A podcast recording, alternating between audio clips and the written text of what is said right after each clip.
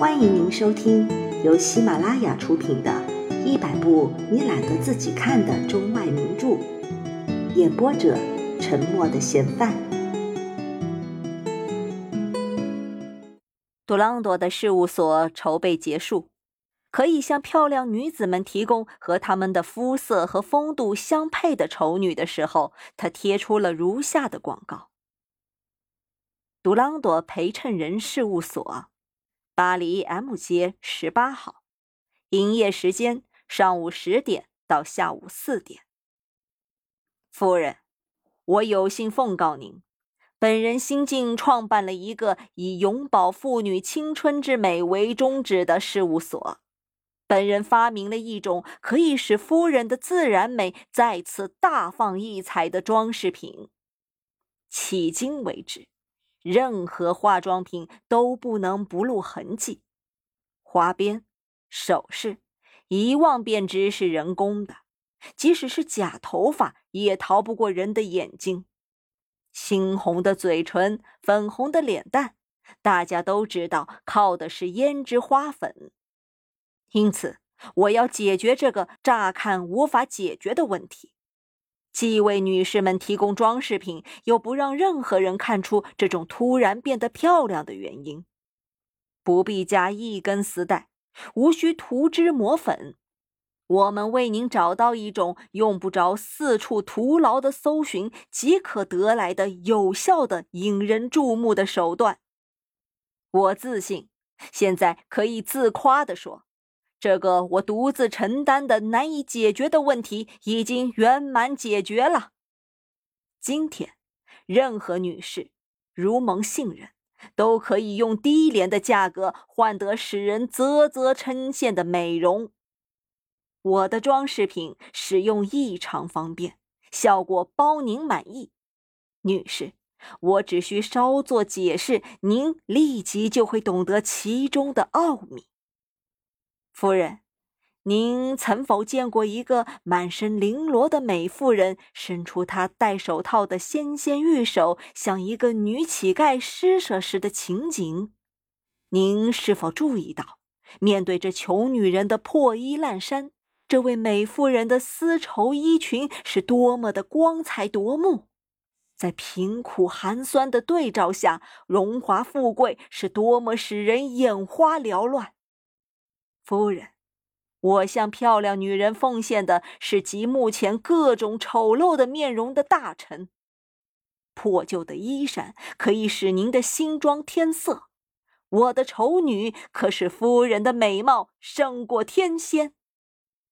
不用假牙、假发、假胸，用不着再涂脂抹粉，用不着花钱打扮，用不着花大钱买脂粉和饰带。只要雇一个陪衬人和您在街上挽手同行，就可顿时增加您的姿色，引来绅士们称羡的目光。夫人，请光临闭所，您将看到各式各样奇形怪状的丑女。您可以按照自己自身的姿容特点，挑选可以使您的容貌焕然一新的陪衬丑女。价格。每小时五法郎，每天五十法郎。夫人，谨向您致以崇高敬意。杜朗多，巴黎，一八一八年五月一日。注意，本所价格公道，老少无欺。广告一炮打响，第二天起，事务所开张，营业所女客盈门。每人都选中自己的陪衬人，欢天喜地的把她带走了。谁也不知道，一个美女倚在一个丑女的胳膊上，心里有多么舒服。他们就要靠别人的丑来增加自己的美色了。杜朗多真是个伟大的哲学家。可是，别以为做这种生意很轻巧，各种出人意料的障碍接踵而来。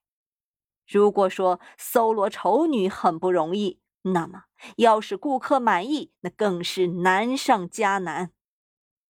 有一位贵妇人来雇一名陪衬人，接待员让所有的丑女排列成行，请她挑选，还委婉地向她提供了一些意见。这个贵妇人把这些陪衬人一个一个的看了一遍，露出了一副鄙夷不屑的神情。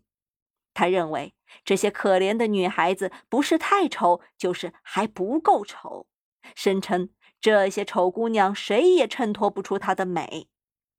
尽管接待员把这个姑娘的歪鼻子、那个姑娘的大嘴巴、另一个姑娘的凹额头和傻模样说的对她很合适，可这位贵妇人还是不为所动。他们雄辩的口才一无用处。有的时候，来租陪衬人的女士自己也丑得可怕。这时候，如果杜朗多在场，一定会不顾一切的以高价聘请她。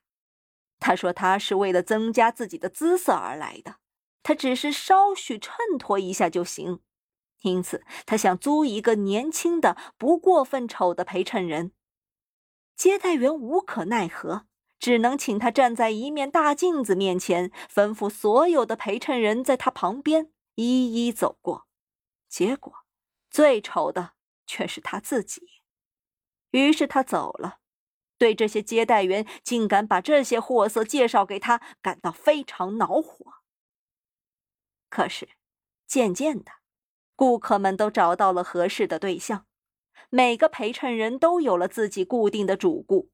杜朗多可以心满意足的休息休息，因为他使人类跨出了新的一步。我不知道大家是不是了解陪衬人的心理状态。他们表面上在强颜欢笑，暗地里却在涕泣流泪。陪衬人是丑的，他们是奴隶，他们对因为自己丑，因为自己做了奴隶而拿报酬感到屈辱。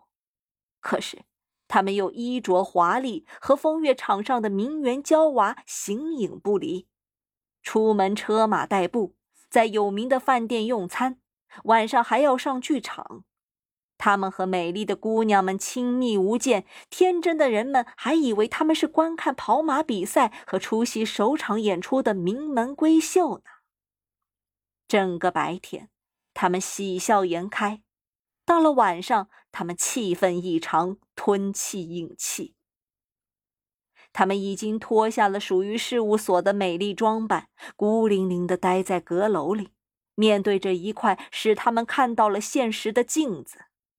他们的丑陋毫无掩饰地呈现在面前，他们感到永远也不会有人爱他们了。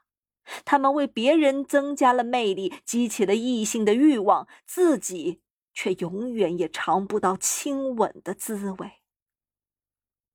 今天，我只想谈谈这家事务所的开办情况，为了使杜朗多的大名流传后世，这样的人在历史上都会占有地位的。也许有一天我会写一本陪衬人的影中。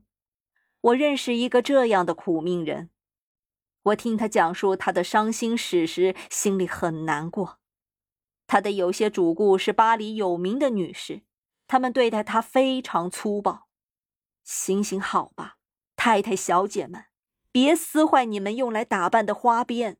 对那些丑姑娘，你们要客气一些，没有她们，你们就显不出美。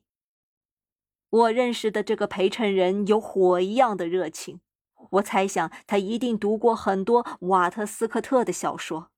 我不知道还有什么比一个想恋爱的驼背或者一个怀春的丑女更可悲的了。